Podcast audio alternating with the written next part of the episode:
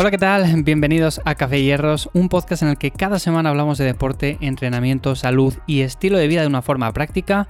Hoy episodio muy interesante porque vamos a hablar de estrategias mentales y más en concreto de una estrategia mental que nos va a servir de gran ayuda sobre todo para rendir más y para no estancarnos en nuestros entrenamientos, que muchas veces tenemos ciertas limitaciones a nivel mental y tiene mucho que ver con todo esto. También quiero enlazarlo con una parte estoica que yo creo bajo mi punto de vista que también va muy de la mano.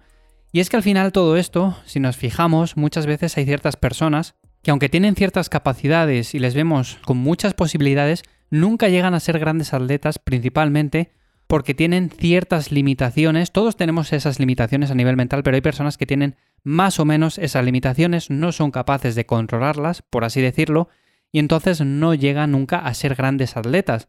Es la diferencia posiblemente que nos encontramos siempre en unos Juegos Olímpicos entre una persona que hace podium y una persona que queda la sexta, la octava o la última. Que quizás tengan genéticas parecidas, tengan posibilidades parecidas, pero luego al final uno queda primero y otro queda al último. Por supuesto, influye mucho la genética, influyen más factores, no voy a decir que simplemente es esto, pero esto como todo es una parte muy importante, sobre todo también del entrenamiento, y por eso me parecía importante hablar acerca de esto.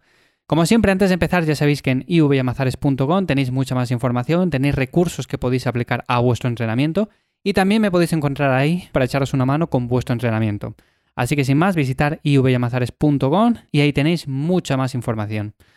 Y como digo, vamos a hablar acerca de esto, que me parece un tema muy interesante. Acercarse a nuestros límites fisiológicos como tal no es algo que a nuestro cerebro le guste. De hecho, nosotros cuando vamos a entrenar y cuando nos vamos a enfrentar a pesos realmente grandes, imaginémonos que vamos a mover en una sentadilla, en un peso muerto o cualquier otro tipo de ejercicio un peso realmente considerable, nuestro cerebro, antes de empezar el entrenamiento, ya está pensando en el esfuerzo que va a hacer y ya estamos pensando que nos va a costar y que posiblemente no seamos capaces de hacerlo. Esto viene a decir básicamente que ante un mismo esfuerzo, una persona que pueda controlar mejor su mente, por así decirlo entre comillas, va a hacer mucho mejor ese ejercicio, va a controlar mucho mejor el peso y sobre todo va a progresar mucho mejor a lo largo de las semanas. La diferencia entre atletas más o menos exitosos es en parte también eso. Nuestro cerebro se adelanta al esfuerzo percibido y de esta manera hay personas que lo controlan mucho mejor y hay personas que lo controlan peor. Por eso muchas veces, sobre todo cuando vamos a entrenar, una parte importante de eso es decir, vale, Voy a mover cierto peso. Por supuesto, igual es más peso que la semana pasada. Tengo que hacer más repeticiones, tengo que rendir más poco a poco con el paso del tiempo, ya sabéis, la sobrecarga progresiva. Pero si nosotros somos capaces, por así decirlo, de entrenar nuestra mente para que nuestro cerebro piense que no vamos a realizar más esfuerzos, sino que va a ser el mismo, que va a ser un esfuerzo fácil, que la semana pasada lo movimos, que vamos a ser capaces de moverlo esto también, por lo tanto, va a ser más sencillo de realizar. Esto al final es más fácil decirlo que hacerlo, pero bueno, yo os animo a todos a que lo probéis. Yo con el paso del tiempo, poco a poco, intento cada vez más aplicar este tipo de estrategias mentales y si os soy sincero, a mí realmente me funcionan. También es verdad que depende del día, si estás más o menos estresado, si has descansado bien, también la hora a la que entrenes, porque por ejemplo si estás acostumbrado a entrenar por la tarde y un día tienes que entrenar por la mañana, pues posiblemente no estés en las condiciones mentales óptimas para poder aplicar esta estrategia. Pero como digo, al final si estás en unas condiciones más o menos similares cada vez que entrenas, seguramente sí que puedas aplicarla y seguramente que le saques bastante partido. Yo, por ejemplo, cada vez que voy a hacer un ejercicio el cual me cuesta bastante, imaginémonos en este sentido una sentadilla que es un ejercicio básico y un ejercicio que suele ser bastante duro, sé que semana a semana tengo que hacer o más repeticiones, o elevar un poco el peso, o hacer un poco mejor la técnica, bueno, de una forma u otra tengo que poco a poco mejorar en ese ejercicio. Y claro, si la semana pasada me costó, sé que esta semana me va a costar más. ¿Qué es lo que pasa? Que mi cerebro ya lo sabe, ya lo sabe de antemano y por supuesto se adelanta y me dice, oye, vas a sufrir, no lo vas a pasar bien. La pasada semana te costó mucho y esta semana posiblemente quizás incluso no puedas hacerlo. Entonces, claro, esto al final nos limita un montón porque ya vamos con unas expectativas muy bajas al entrenamiento. Ya decimos, uff, la semana pasada me costó y realmente esta no sé si seré capaz de hacerlo. Claro, poner la barra, colocar los discos y ponernos a hacer ese ejercicio con ese pensamiento en la mente, ¿qué pasa? Que desde la repetición número uno ya decimos, uff, no llego a la repetición número 6 o número 7, pero vamos, ni de coña. Entonces, al final, de una forma u otra, esto nos limita un montón. Para esto hay varias cosas que podemos hacer. Una de las más básicas es entrenar nuestra mente o entrenar nuestros pensamientos para que pensemos, para que veamos que hacer ese ejercicio como tal no va a ser tan difícil. Muchas veces incluso, no sé si os ha pasado a vosotros, pero yo por ejemplo, a veces incluso de estar un poco despistado, de colocar un poco más de peso a la barra, de no darme cuenta, pensar que estoy moviendo, imaginémonos, 5 kilos menos de los que realmente están puestos, y al final lo consigo mover, porque pensaba que había menos peso del que realmente había. Eso lo podéis hacer con cualquier persona que vaya al gimnasio, incluso con vosotros mismos. Si decís a una persona externa, vale, cárgame tú la barra. O sea, yo no voy a mirar, estos son los pesos que tengo que mover hoy, pero cárgamela tú dependiendo de lo que veas. O sea, ahí te lo dejo.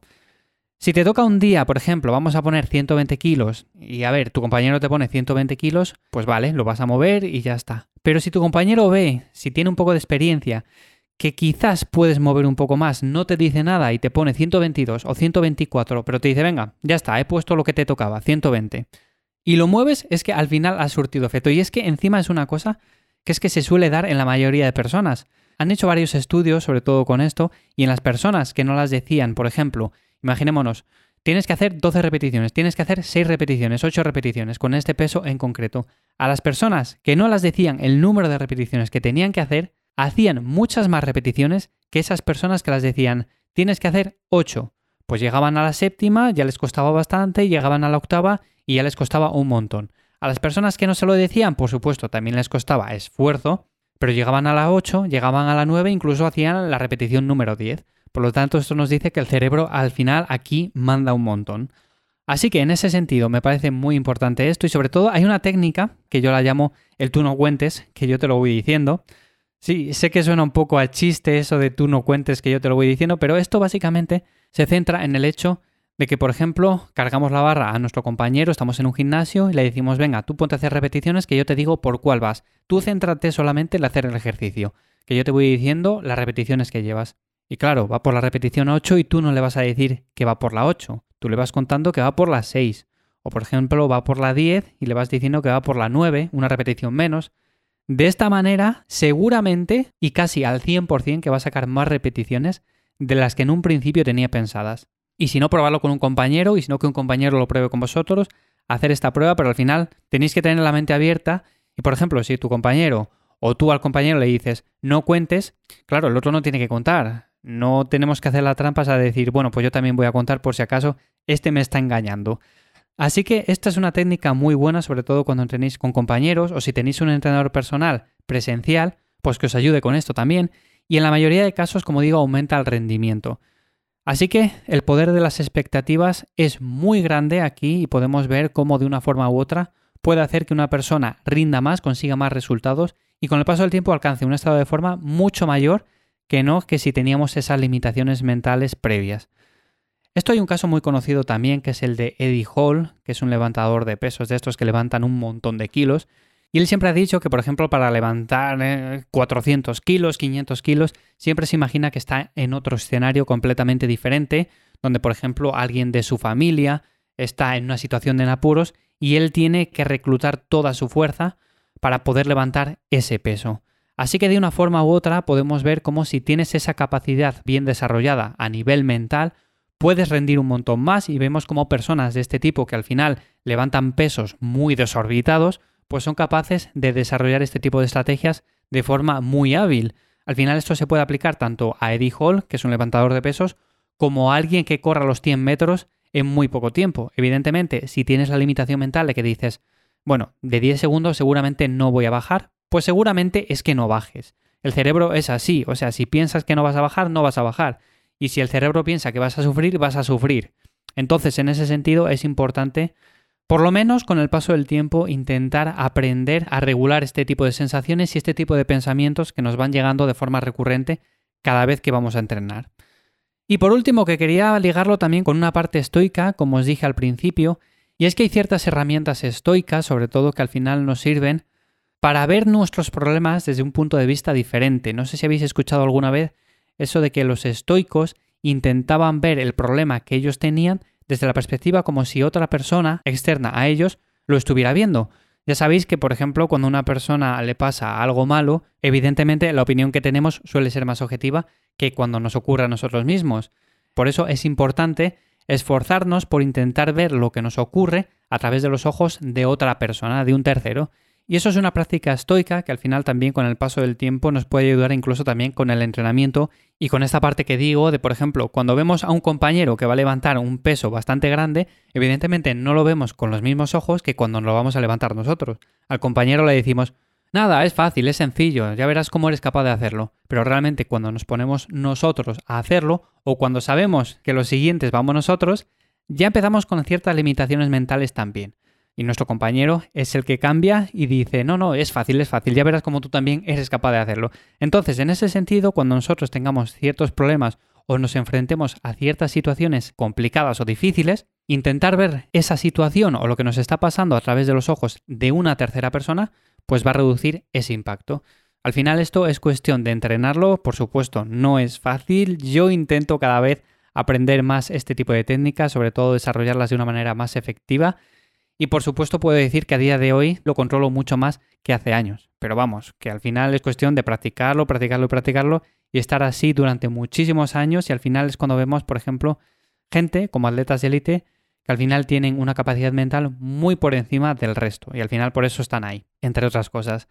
Así que sin más, esto es lo que quería contaros hoy. Espero que os haya resultado interesante. Si ha sido así, ya sabéis que valoro mucho que dejéis una valoración positiva desde cualquier plataforma, desde la que me escuchéis y que compartáis el episodio pues en redes sociales con cualquier persona que creáis que también le pueda ser de ayuda. Así que sin más, muchísimas gracias como digo por estar una semana más aquí en Café Hierro. Nos escuchamos ya en 7 días de nuevo, o si no el lunes en Lifters, en mi otro podcast diario. Y sin más como digo, nos escuchamos pronto. Que paséis una buena semana. Chao.